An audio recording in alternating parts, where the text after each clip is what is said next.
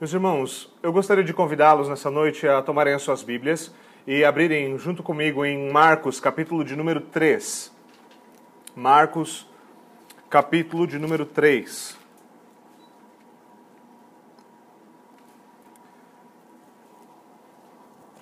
Nessa noite nós vamos considerar mais, uma, mais um pequeno pedaço deste capítulo.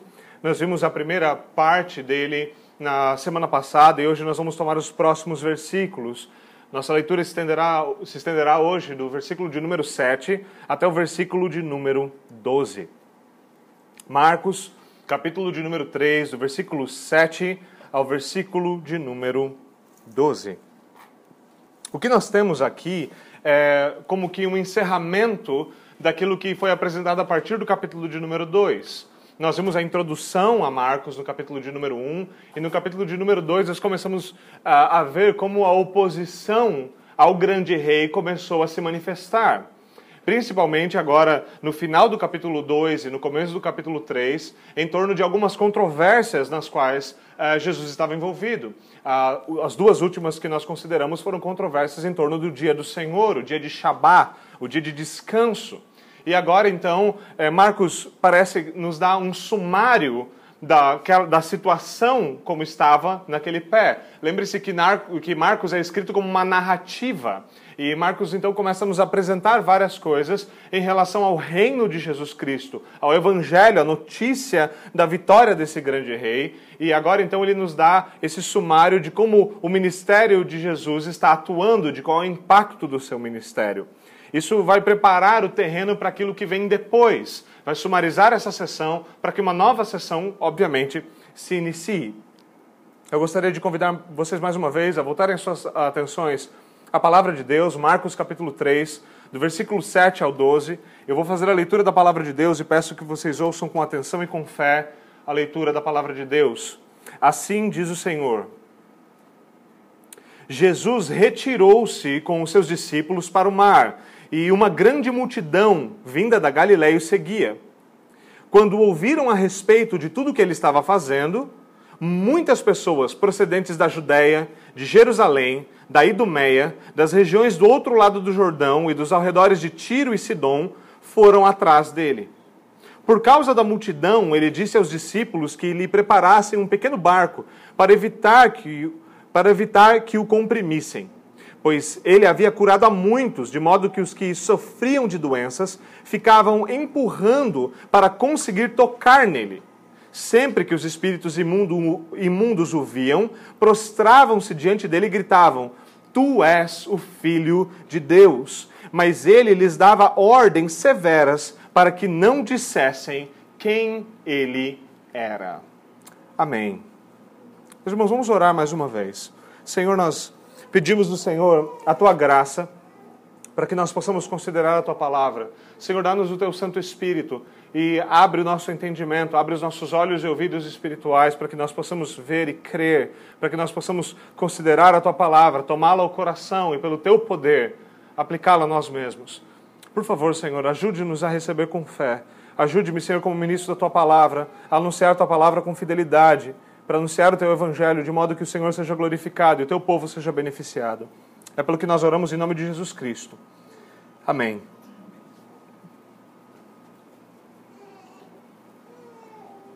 Bom, meus irmãos, mais uma vez, o contexto é, do qual nós estamos vindo sugere que a oposição havia uma certa oposição, uma certa inimizade contra Jesus Cristo havia se estabelecido e agora ela começa a criar laços entre antigos inimigos. O último versículo que nós consideramos, versículo 6 do capítulo de número 3, nos diz que os fariseus começaram a conspirar com os herodianos sobre como eles poderiam matar Jesus Cristo.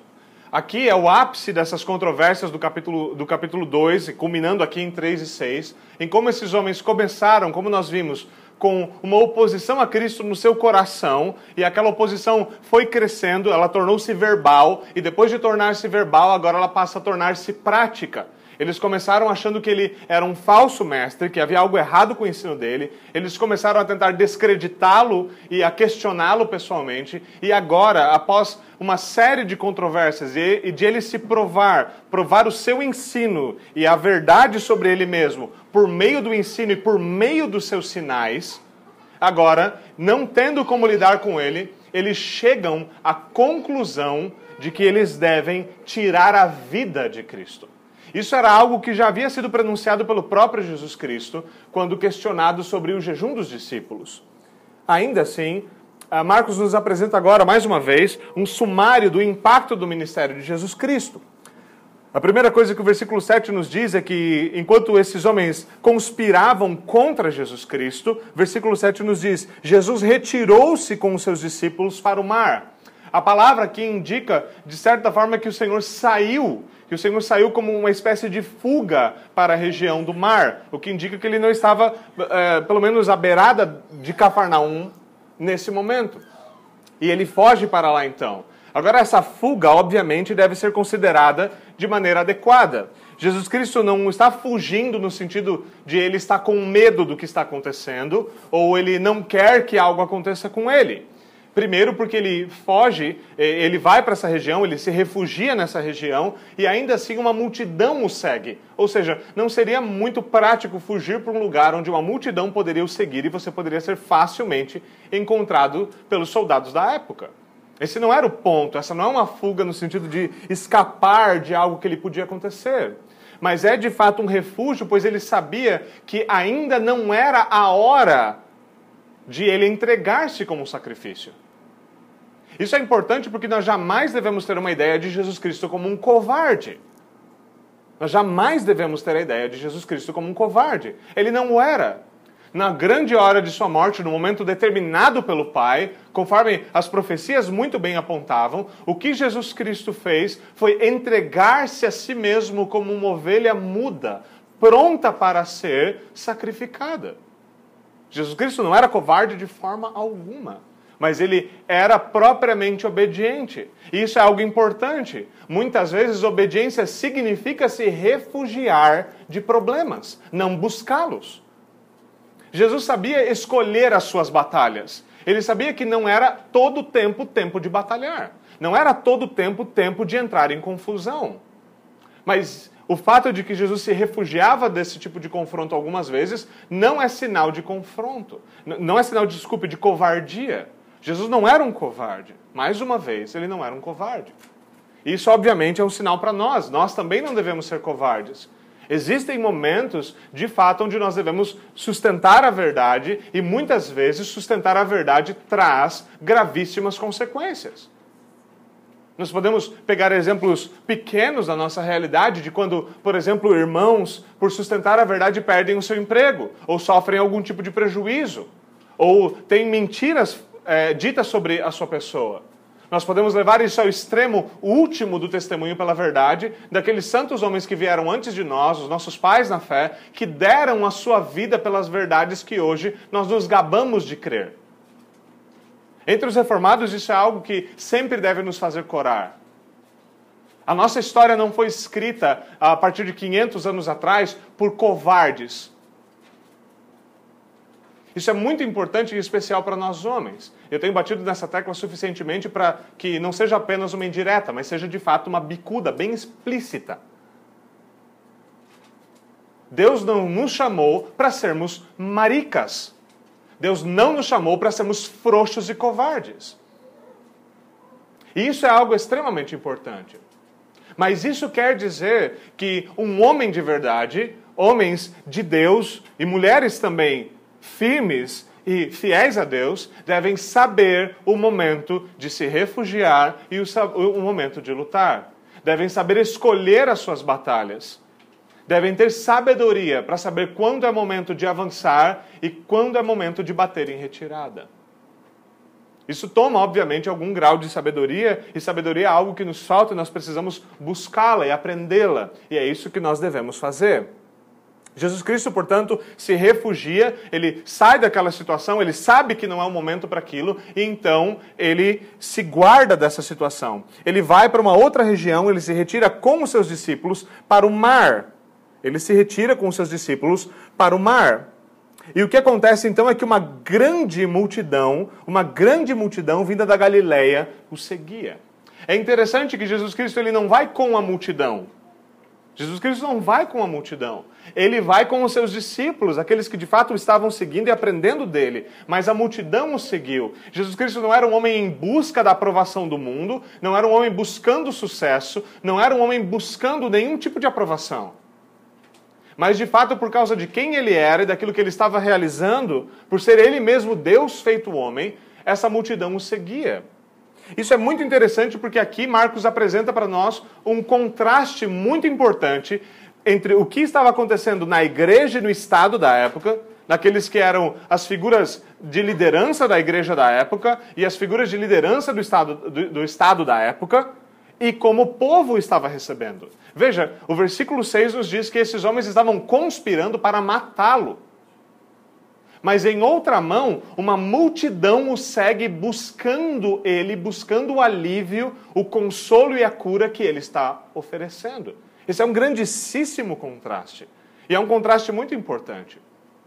Para nós percebermos como, essa, percebermos como essas coisas estavam de fato acontecendo. E Jesus Cristo, ainda assim, ele está se refugiando até mesmo da multidão. Muitas vezes ele faz isso. Muitas vezes ele deixa a multidão de lado e vai para algum lugar secreto para orar, algo que todos nós, obviamente, devemos fazer. Aqui nessa mesma situação, eles começam a comprimi-lo, ele procura se retirar.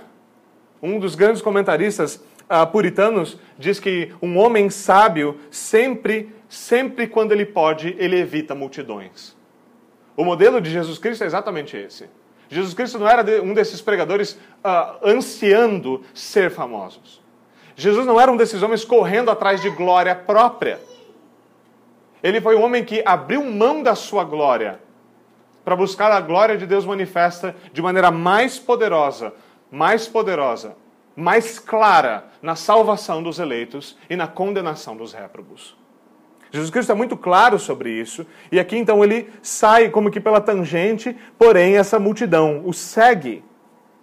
Agora é muito interessante nós notarmos essa multidão. Ela não é feita apenas daqueles da Galileia. Lembre-se que todo esse primeiro, toda essa primeira parte do Evangelho de Marcos se passa na Galileia. Mas agora, agora a mais a, o evangelho, o evangelho de Cristo, as notícias sobre Jesus Cristo, o impacto do seu ministério vão para além das fronteiras da Galileia. Veja o que o texto diz no versículo 8, quando eles ouviram a respeito de tudo o que ele estava fazendo, muitas pessoas procedentes agora da Judéia, procedentes de Jerusalém, da Idumeia, e aqui é uma, é uma nota importante que a Idumeia seja mencionada, essa era a região daqueles que eram descendentes dos Edomitas. Herodes, a, a quem os herodianos eram os, os é, aqueles que defendiam a sua posição, vinha exatamente dessa região. Essa é uma região que era considerada meio que meso-judaica. E por isso Herodes era uma pessoa não muito benquista. E mesmo da terra daquele rei que se opunha a Cristo, ainda assim haviam pessoas que estavam o buscando das regiões do outro lado do Jordão e dos arredores de Tiro e Sidom. É possível que os judeus dessas regiões vieram até Cristo, mas é possível também que pagãos, gentios tenham feito o mesmo. E isso é muito importante porque no Evangelho de Marco, de Mateus e no Evangelho de Lucas, essa, essa narrativa precede exatamente o momento do maior sermão de Jesus Cristo, o Sermão do Monte. A multidão que se assenta para ouvir é essa multidão. Marcos não nos dá o relato detalhado deste sermão, mas Marcos nos dá uma ideia da variedade de pessoas que ali estão. Jesus Cristo ainda é muito popular. Ele não está buscando isso, mas ele ainda é muito popular. O seu evangelho rompe as barreiras da Galileia, rompe as barreiras da Judéia e começa a se espalhar. A sua fama começa a ser notória. E algo que é enfatizado aqui é que as curas ainda são a principal motivação. Ainda são a principal motivação das pessoas. A ênfase de Marcos é que Jesus Cristo põe a sua própria ênfase na mensagem do Evangelho. Mas o povo ainda está encantado e ainda busca as curas. Eles vão atrás dele quando ouvem a respeito de tudo que ele estava fazendo. O versículo 9 nos diz que por causa da multidão, é, ele tem que se retirar porque muitos tinham, versículo 10, muitos tinham sido curados e eles pressionavam Jesus Cristo, porque eles acreditavam que tão somente tocar nele, tão somente tocar nele, curaria. Isso vai ser confirmado em Marcos 5, 28, quando a mulher com hemorragia, com fluxo de sangue, toca em Cristo e de fato é curada. De fato, essa era uma expectativa que, de certa forma, a Escritura não põe, não, não põe abaixo.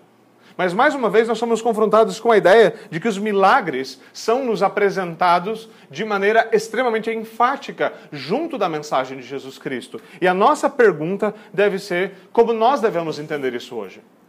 Essa é uma questão extremamente importante. Nós vivemos em dias em que uh, a visão geral da sociedade é uma visão materialista, é uma visão naturalista. Milagres são coisas que simplesmente não podem acontecer.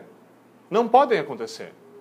Infelizmente, dentro de muitas igrejas, esse tipo de posição já tomou conta de alguns lugares, de muitos seminários. Os chamados teólogos liberais são nada mais nada menos do que homens que negam milagres, negam a possibilidade de milagres.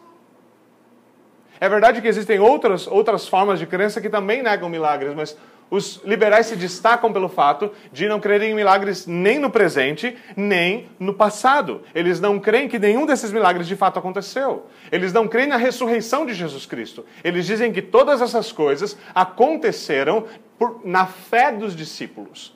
Há um Jesus Cristo na história que é meramente um homem, e há o Jesus Cristo da fé e que a ressurreição é parte da fé dos discípulos, não parte da história, do fato de que o Filho de Deus deu a sua vida por pecadores e ressuscitou dentre os mortos. Esses teólogos liberais não são nada mais do que incrédulos. Nós precisamos ser muito claros com isso. Esses não são cristãos. Eles são exatamente o contrário disso. Cristãos creem em algo. Eles não creem no poder de Deus dessa forma. Mas ainda assim, na nossa sociedade e mesmo no meio evangélico, nós somos confrontados com a ideia dos milagres. Como nós devemos pensar sobre milagres? E essa é uma discussão longa, e nos dias da Reforma Protestante também havia muita discussão sobre isso. Uma das insistências eh, dos papistas, dos romanistas, contra os reformadores, em especial os magisteriais, Lutero, Calvino e, e a sua trupe, era que eles não tinham milagres para comprovar a sua doutrina. Essa é uma pressão muito forte. E é importante nós percebemos que exatamente esse o foco dos milagres. Exatamente esse o foco dos milagres. O foco dos milagres é testificar da inspiração e autoridade de um agente revelador. Quando Jesus Cristo, na última perícope que vimos, ele faz a sua afirmação sobre o sábado e então ele faz a cura no sábado, ele está testificando por meio da cura que o seu ensino é de fato da parte de Deus. Por quê? Porque o poder de Deus acompanha esse ensino. Calvino respondeu essa objeção nas suas institutas quando ele escreve a sua carta ao rei francês. O rei francês, é, obviamente católico, Calvino escreve argumentando com ele dizendo o seguinte: nós não precisamos fazer milagres para testemunhar da nossa doutrina. A diferença é muito básica. A nossa doutrina é a doutrina das Escrituras. E a doutrina das Escrituras já foi confirmada pelos milagres de Cristo e dos apóstolos. Quem tem que confirmar uma nova doutrina são aqueles que têm doutrinas que não condizem com as Escrituras. E Lutero foi muito enfático em rejeitar muitos milagres.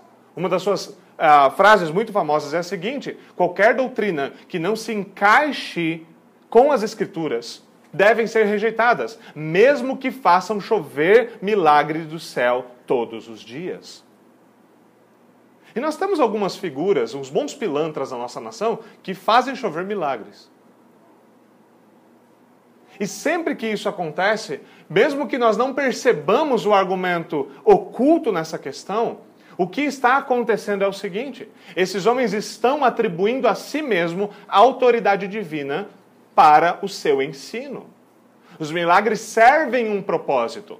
É óbvio que eles servem um propósito mais direto da maioria desses safados, que é basicamente encher os seus bolsos de dinheiro. Mas a questão dos milagres é simples. Se Deus está operando por meio desse homem, esse homem é um agente certificado. Ele tem o carimbo de Deus sobre ele. Qual é esse carimbo? A cura. Nós precisamos ser muito cuidadosos quando consideramos esse tipo de tema. O ensino de Jesus Cristo, de fato, é comprovado. Nenhum outro profeta no Antigo Testamento, e os profetas de fato realizavam milagres, nenhum outro profeta realizou tantos milagres. João é, João é muito perspicaz ao dizer que os milagres de Jesus somente alguns foram narrados, porque se fosse colocar todos eles escritos, não haveriam livros o suficiente. Obviamente, isso é de uma certa forma uma hipérbole é, da capacidade que nós temos de produzir livros. Ainda assim, é muita coisa. Ou seja, a afirmação de Deus, aquilo que ele disse sobre Jesus Cristo ser o Filho de Deus, foi demonstrado na autoridade do seu ensino e na autoridade daquilo que ele realizava por meio do poder de Deus. É muito interessante percebermos que as pessoas vinham a Jesus por causa disso. E é de fato o que nós mesmos devemos fazer nós devemos considerar as grandes obras de Cristo. Nós devemos considerar cada um dos seus milagres. Nós devemos considerar quem ele era e o que ele realizou. Nós devemos considerar mais profundamente e, e especificamente aquilo que ele realizou na cruz como um substituto por pecadores. E o seu milagre mais fundamental e mais cabal, a sua ressurreição pelo poder de Deus dentre os mortos, como confirmação de tudo o que ele ensinou e de tudo o que ele conquistou para o seu povo. E nós devemos fazer exatamente como essas multidões. Nós devemos considerar quem Cristo é, devemos considerar o seu ensino, devemos considerar todas essas grandes obras e nós devemos vir até Ele para buscar nele alívio. A sua promessa a nós é: venha a mim, vocês que estão cansados e sobrecarregados, e eu vos darei descanso, eu vos darei alívio. E talvez algum sensacionista mais estrito pense assim: é, mas aqui ele está falando de milagre. E como é que a gente pode falar de milagre hoje? É possível. E aqui é outra parte importante na qual nós devemos considerar e entender como milagres devem ser entendidos hoje. Se a inspiração, a autenticação de Deus vem por meio de milagres, como milagres podem acontecer hoje sem legitimizar uma figura específica falando em nome de Deus, como um profeta, como o próprio Cristo ou como um apóstolo. Veja, é importante pressionar essa questão. Nós temos apóstolos hoje? Sim. Nós temos falsos apóstolos, assim como nós temos falsas notas de três. Assim como é possível você fazer qualquer coisa falsa. Os apóstolos que nós temos hoje são todos falsos. São todos homens falando de algo que eles nem sequer compreendem. São homens que solapam a verdade de Deus atrás de construir algo para si mesmo. Nada mais do que isso. Não se deixe enganar pela pompa e pelas palavras de autoridade, principalmente pela afirmação dos milagres, como uma forma de tentar autenticar quem se é. Não interessa o que você está tentando autenticar, se esse ensino é contrário à palavra de Deus, ele não vai ser autenticado por Deus. Então, como milagres podem ser entendidos? A primeira coisa que nós devemos fazer para entender milagres como os que acontecem aqui, pessoas que sofriam de várias doenças, a palavra aqui para doenças é a palavra migalas, ela fala de certa forma de flagelos. Esses homens sofriam doenças, é, é, maus como esses, são de fato ocasionadas por causa da queda do homem. Sem a queda, sem a entrada do pecado do mundo, de fato, não haveria tal sofrimento. Esses homens estão sofrendo debaixo da realidade da queda. E Jesus Cristo então vem, como Marcos bem tem anunciado, como grande rei que vai triunfar sobre essas coisas. E ele de fato faz. Ele de fato liberta essas pessoas. Agora, quando nós consideramos milagres, normalmente nós pensamos em milagres como algo totalmente extraordinário, como uma ação, e se alguém tentar fazer uma definição mais própria, uma ação da onipotência de Deus agindo de uma forma sobrenatural. E isso normalmente nos leva a uma visão bastante tosca, bastante errônea da providência de Deus. Veja, meus irmãos, a mesma onipotência necessária para levantar Lázaro dentre os mortos depois de quatro dias, fedendo, é a mesma onipotência necessária para fazer com que a terra continue girando, que o sol continue se movendo. Nós precisamos abandonar uma visão naturalista parcial nós precisamos entender quem é que governa o mundo. Quem é que traz a estação e trouxe esse calor agradável que está fora dessa sala. Quem é que faz chover? Que poder é esse que sustenta essas coisas? Esse sistema? Que poder é esse que faz com que tudo isso ocorra? A resposta a isso é o poder onipotente de Deus. É verdade, porém, que ele faz essas coisas de maneira ordinária. Ele estabeleceu meios e ele usa esses meios. Mas isso jamais deveria nos levar a considerar que o poder de Deus não está agindo de maneira absoluta em torno dessas coisas. Ele é Senhor. Ele é o sustentador. Ele é aquele que falou todo mundo à existência e continua sustentando todo mundo pela palavra do seu poder. Se o sol continua aceso, é porque sua palavra continua sustentada. Se a chuva cai, foi porque ele falou a chuva à existência. E porque ele disse que agora ela deveria cair.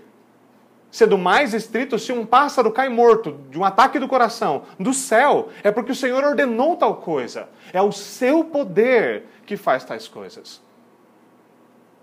Então nós não deveríamos imaginar que milagres são quando Deus decide aparecer e mostrar as suas caras. Mas o resto das coisas são só o normal, é só a natureza. Não. Deus é sempre presente. Deus sempre está presente, governando todas as coisas, sustentando a criação, poderosamente mostrando seus atributos invisíveis em todas as coisas que existem. O que acontece nos milagres, de maneira óbvia, é que essa onipotência é usada de uma maneira que não é ordinária, ela é extraordinária, ela é especial. Uma pessoa pode fazer um tratamento para recuperar, recuperar-se de uma determinada doença. Mas se o Senhor assim quiser, ele pode simplesmente levantá-la de imediato da cama, sem nenhum tipo de problema. As duas coisas dependem da onipotência de Deus. Se Deus não quiser, não há remédio que cure uma dor de cabeça. Se Deus não quiser, nenhum, ninguém se levanta do seu leito. É Deus quem faz todas essas coisas. E essa noção é extremamente importante. É extremamente importante. Quantas vezes evangélicos, em especial pentecostais, caíram no grandíssimo e gravíssimo erro de rejeitar o uso de remédios, de tratamentos e de coisas como essa? Quantas pessoas sofreram por causa desse tipo de mentalidade espúria? Simplesmente porque nós não paramos para pensar no que é a realidade a realidade é Deus sustentando todas as coisas pelo seu poder. E ele usa os meios que ele bem quiser. Nós somos livres para fazer uso dessas coisas. Nós não somos livres para não confiar no Senhor quando fazemos uso nessas coisas. Nós devemos de fato confiar nele e saber que se o médico foi o instrumento usado, glórias a Deus. Se o Senhor decidiu responder às nossas orações, graças a Deus. Milagres ou ações extraordinárias da onipotência de Deus continuam acontecendo hoje, mas não por meio de homens que detêm esse poder em si mesmos e dispensam ao seu bel prazer. De fato, Deus ainda cura em resposta a orações. De fato, Deus ainda cura milagrosamente. Mas ele faz isso por uma dispensação direta e não como uma autenticação da mensagem de outrem. Porque toda a doutrina autenticada encontra-se no cânon bíblico. É aquilo que nós chamamos de a Bíblia, é a palavra de Deus. É a mensagem que de fato tem a autenticação de Deus por meio dos milagres. É a mensagem que de fato é a dada por Deus como a infalível palavra de Deus. E é isso que nós devemos receber. Os milagres aqui, obviamente, servem esse propósito. Eles estão testificando a autoridade de Jesus Cristo. Quem ele é? Ele é o grande rei anunciado. Ele é o filho de Davi. Ele é o herdeiro do trono e ele começa a agir como um verdadeiro rei, libertando o povo das suas mazelas. Veja, a expectativa de Israel, de uma certa forma, é que ele viesse e libertasse o povo dos romanos. Eles não sabiam que os romanos cumpriam a missão dada a eles por Deus, que era de fato corrigir, ser um flagelo para os judeus. Mas de fato, Jesus Cristo ainda vem como libertador, não como libertador esperado. Ele vem como rei, mas não como rei esperado. Ele vem e começa a libertar mentes cativas ao diabo, corpos que cederam à queda. Ele é de fato o grande libertador. Essas pessoas vêm, versículo 9, a multidão os começa a comprimi-lo e ele então pede para que um deles traga um barco, muito possivelmente um, da, um daqueles que eram deles. Eles eram uh, discípulos, alguns deles eram pescadores. Então Jesus Cristo usa esse barco. No capítulo 4, os primeiros versículos, Jesus, eh, Marcos explica qual era a função do barco. Jesus Cristo entrava no barco, se afastava um pouquinho da, da borda, para que ele pudesse falar com o povo a partir do barco, senão as pessoas comprimiam ele, não tinha como. Ele usava o barco como um púlpito, certo? Isso não é uma sugestão de como ah, algumas ah, caricaturas de igreja fazem, do tipo de usar uma prancha como púlpito. Isso é simplesmente uma caricatura péssima daquilo que deveria ser feito. Na verdade, que Jesus Cristo faz uso desse recurso, esse é um recurso muito útil. Uma das coisas que a água, é, uma das funções muito úteis da água nesse tipo de situação é que, de fato, alguém que fala a partir de um barco para a borda consegue expandir a sua voz de maneira muito maior. Se você já esteve à beira-mar num momento mais tranquilo e ouviu e, e viu pescadores um, um tanto quanto distantes, você deve ter percebido que é muito fácil ouvir sobre o que eles estão conversando, mesmo que eles estejam muito longe. As ondas sonoras têm facilidade de se propagar e o Senhor faz uso desse recurso criativo para propagar a sua voz para tal grande multidão. Para tal grande multidão. Ele faz isso então e começa a. Assume-se aqui, ele não está apenas curando, lembrando o que ele falou, no, estabelecendo no capítulo 1, capítulo 2, a sua ênfase não é na cura, ele não é um curandeiro, ele não é um mágico, ele é um pregador. As suas curas trabalham junto com a sua mensagem, não a parte dela. E o uso do barco sugere-nos que ele estava aqui ensinando também. Ensinando também. Ele havia curado muitos, muitos deles sofriam de doenças graves, eles ficavam se empurrando para tentar tocar nele. Versículo 11 é, nos diz que não somente pessoas eram curadas, mas também espíritos imundos eram expelidos, eram exorcizados. Normalmente nós não gostamos muito dessa palavra, só muito católica para nós. Certo? Mas é exatamente isso que acontecia. Esses espíritos eram expulsos, expulsos. Certo? Mais uma vez no Evangelho de Marcos, isso é significativo para nós. Mais uma vez no Evangelho de Marcos, uma das coisas que acontecem é que doenças, doenças e espíritos imundos são apresentados como coisas distintas, não como uma e a mesma coisa. Aquilo que muitas pessoas assumem de que sempre uma doença está associada à possessão demoníaca é algo que não encontra pauta nos evangelhos. É possível que essas coisas sejam distintas. E elas, de fato, são apresentadas de maneira clara como coisas extremamente distintas. Como coisas extremamente distintas. A realidade aqui é que esses espíritos imundos, eles se prostravam diante de Jesus Cristo. E isso é algo, mais uma vez, que, quando nós consideramos a narrativa de Marcos, deve saltar aos nossos olhos. Deve saltar aos nossos olhos. Por quê? Lembre-se mais uma vez: Marcos é o evangelho do grande rei. É o anúncio do evangelho. E por evangelho queremos dizer o quê? O anúncio da vitória do grande rei esses espíritos tinham o poder, poder suficiente para escravizar esses homens, para possuí-los, para fazer uso deles. Alguns dos casos apresentados nos evangelhos são extremamente graves, de homens que viviam em condições deploráveis por causa de espíritos demoníacos. Parte da obra de Jesus Cristo como rei e essa é aquilo daquela grande distinção feita na Reforma Protestante dos três ofícios de Jesus Cristo. Jesus Cristo como profeta, rei e sumo sacerdote. Como profeta, ele ensina o seu povo a verdade de Deus e revela a vontade de Deus para o seu povo. Como sumo sacerdote, ele oferece um sacrifício no lugar do seu povo e ele mesmo é esse sacrifício. E como rei, ele governa o seu povo e o liberta daqueles que o dominam. Aqui, nessa relação com os demônios, esse ofício de rei, nessa realidade demoníaca, esse ofício de rei fica destacado. E por isso é muito interessante como Marcos constantemente inclui essa questão das expulsões de demônios no seu evangelho. Esse rei tem a sua autoridade reconhecida por um reino completamente oposto ao dele.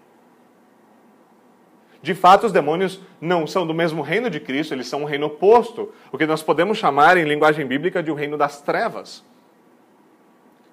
Porém, quando esses mandantes do reino das trevas dão de cara com o grande rei, o que eles fazem?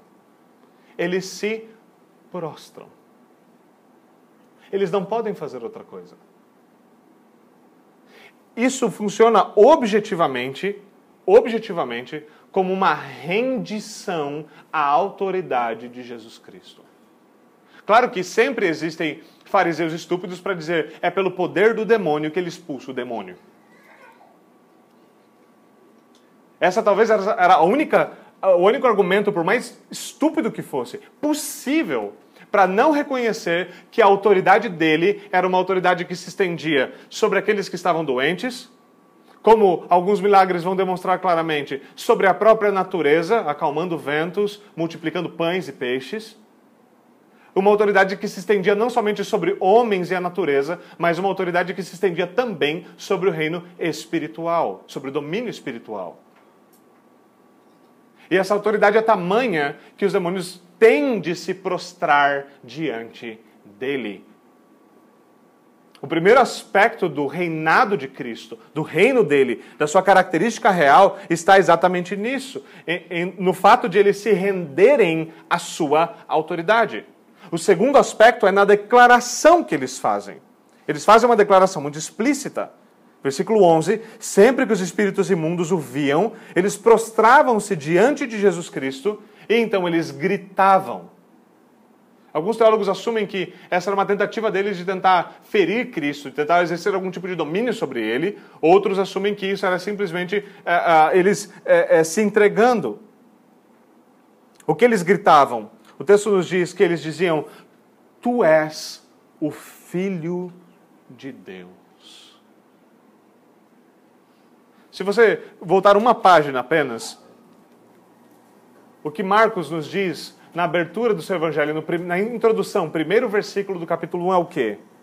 O princípio do evangelho de Jesus Cristo, o Filho de Deus. Como nós confessamos hoje de manhã, fazendo o uso do belíssimo credo niceno constantinopolitano, ele é consubstancial com o Pai, ele é da mesma substância. Ele é Deus de Deus, luz de luz. Ele é da mesma natureza de Deus. Ele e o Pai são um, é o que ele mesmo testemunha acerca de si. Ele é chamado de Filho de Deus exatamente nesse sentido. Ele é eternamente gerado pelo Pai. Ele é Deus assim como Deus é Deus. No exemplo mais comum que eu, que eu já usei aqui na igreja, filho de cachorro é cachorro, filho de jegue é jegue, filho de gente é gente, filho de Deus é Deus. E é assim como ele é interpretado, em especial pelos judeus. Ele não estava falando aqui de ser filho de Deus no sentido que nós somos. De fato, aqueles que se achegam a Cristo pela fé são filhos de Deus, mas o são pela adoção. Nós somos feitos filhos por meio do Filho, a um único unigênito, a um único que foi gerado do próprio Pai, Cristo. Nós não somos filhos gerados do Pai, nós somos filhos adotados pelo Espírito da adoção, que, dado a nós, no nosso coração, clama Abba, Pai. Agora, o que nós temos é, são os demônios reconhecendo a autoridade de Cristo e declarando essa autoridade. Declarando que Ele é o Filho de Deus. Não há como eles não se renderem. Não há como eles não se renderem. Isso, mais uma vez, é um testemunho. É um testemunho não favorável não é exatamente a pessoa que você quer se levantando para te defender num tribunal. Mas ainda assim, é um testemunho cabal. Obviamente, a expectativa aqui não é que você acredite no demônio, no que ele está falando.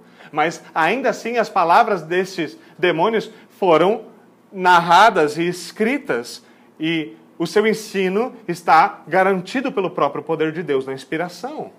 O que eles estavam falando era verdade. Eles não estavam falando, é, Jesus, é, Jesus é um homem, ele é um homem mentiroso. Eles não estavam falando isso. Eles não poderiam fazê-lo. Eles estavam ali sendo dominados por aquele rei que veio para acorrentar o seu inimigo, o homem forte que o prende. É nisso que nós cremos. Que o Senhor veio para amarrar Satanás, para prendê-lo.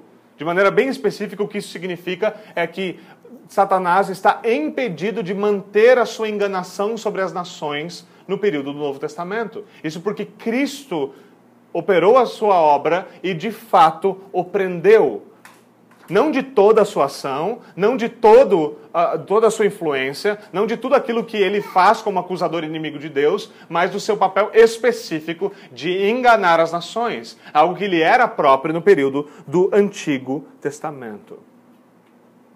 Agora, eles dizem tal coisa, essa é uma declaração e tanto. Isso não é uma novidade. Nós não precisávamos ouvir isso, nós não precisaríamos ouvir isso dos demônios. Isso porque alguém superior a todos já havia declarado tais palavras. No batismo de Jesus Cristo, o que foi declarado sobre ele foi: Este é o meu filho amado, em quem eu me comprazo. Essa é a realidade sobre Jesus Cristo. O grande rei é o Filho de Deus, como nos foi previamente anunciado. Agora, a resposta de Jesus Cristo, algumas vezes, nos deixa um tanto quanto inquietos. Nem sempre nós sabemos lidar com ela da maneira mais adequada. E com certeza não são poucos os comentaristas e pregadores que fogem do último versículo. Como raios eu explico isso aqui? Nosso texto de hoje encerra-se com as seguintes palavras: Mas Jesus lhes dava ordens severas Jesus estava sendo duro com eles, os repreendendo com força, dizendo a eles que eles não deveriam dizer quem ele era.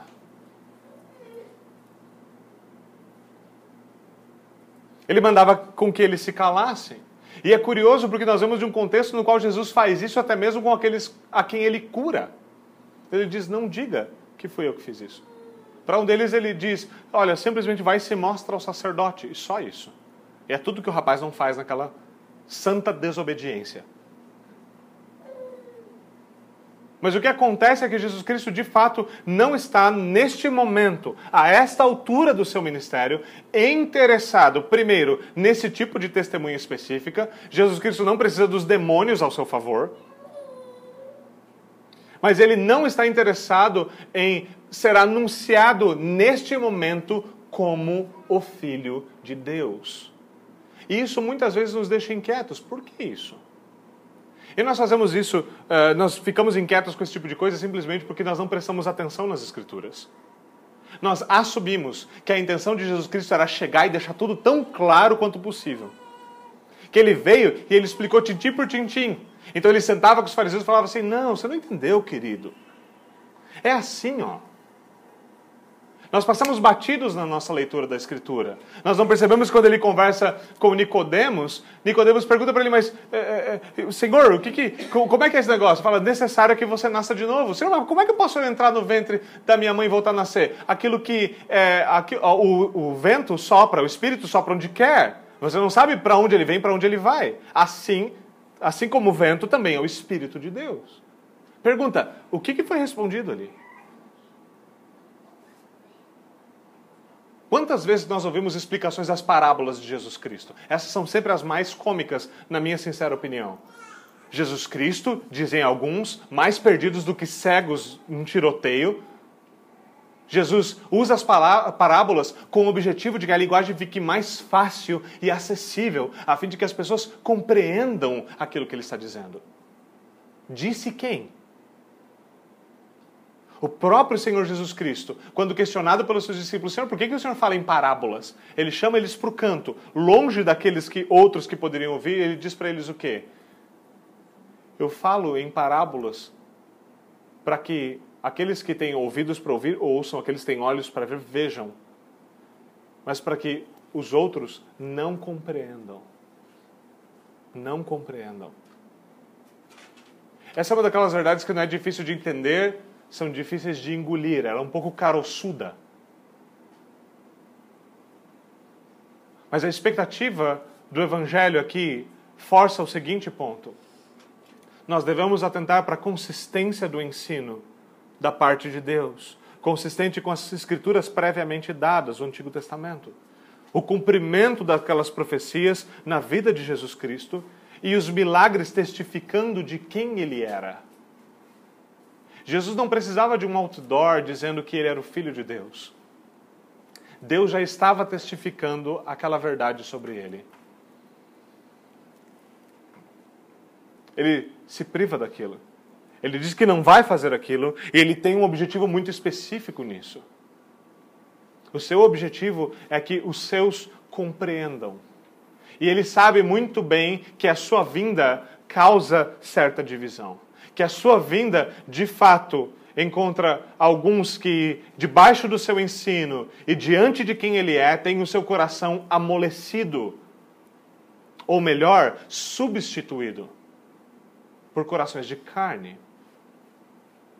Mas ele há de encontrar objetivamente aqueles também que, diante do seu poder e do seu ensino, têm os seus corações endurecidos e se voltam contra ele. Considere esse último versículo à luz daquilo que nós vimos na perícope anterior. Jesus Cristo ensina corretamente sobre o dia de descanso. O seu ensino está perfeitamente aliado com o de Isaías. Se você chamar o dia do Senhor de um deleite e se deliciar nele, Jesus Cristo fala do sábado como algo que serve o homem.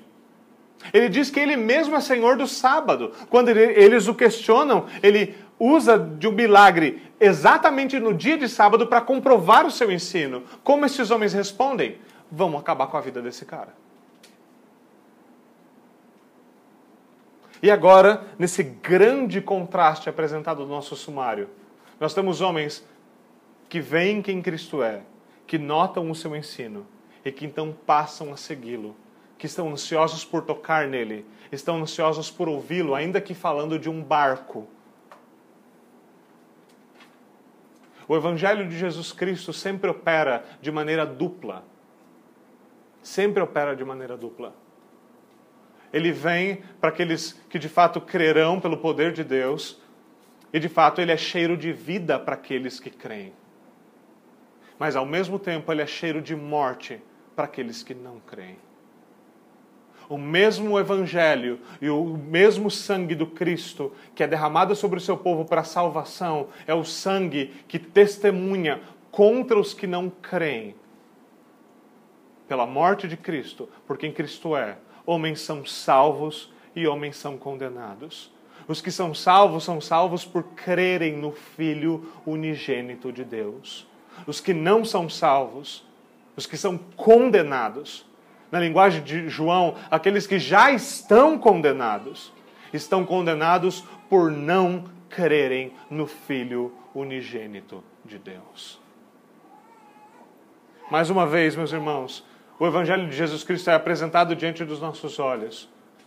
E mais uma vez a santa exortação do profeta vem a nós. Se nós ouvirmos a sua voz, nós não devemos endurecer o nosso coração.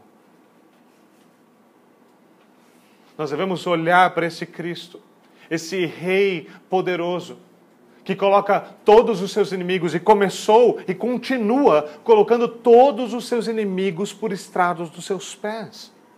Esse rei que continua triunfando, que triunfou na cruz, que triunfou na sua ressurreição e continua triunfando cada vez que um coração de pedra é substituído por um coração de carne.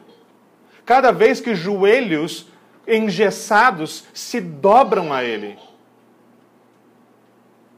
E o anúncio do Evangelho é o seguinte: nós devemos vir a Cristo como essas multidões vieram. Nós devemos buscar a Cristo como eles também buscaram. Nós devemos nos lançar diante deles, não como os demônios se lançaram, mas como pecadores devem se lançar diante de um santo e justo juiz. Se hoje ouvirmos a Sua voz, que o Senhor nos dê a graça de não endurecer o nosso coração que o Senhor opere o seu glorioso evangelho em nós, para o crescimento, para o amadurecimento e fortalecimento daqueles que já creem, para a salvação daqueles que ainda não creem. Mas ainda assim, a grave verdade do evangelho é para o endurecimento e condenação final daqueles que rejeitam o grande Rei, para aqueles que não se dobram diante da sua santa bandeira, para aqueles que não creem no Filho de Deus. Diante de nós é colocado essa questão. Ou nós seguimos a Jesus Cristo junto com a multidão, ou nós conspiramos contra ele junto com fariseus e herodianos. A semente da serpente e a semente, e a semente da mulher. E o convite do Evangelho é que nós nos prostremos a Ele e sejamos seus fiéis súditos. Vamos até Ele em oração.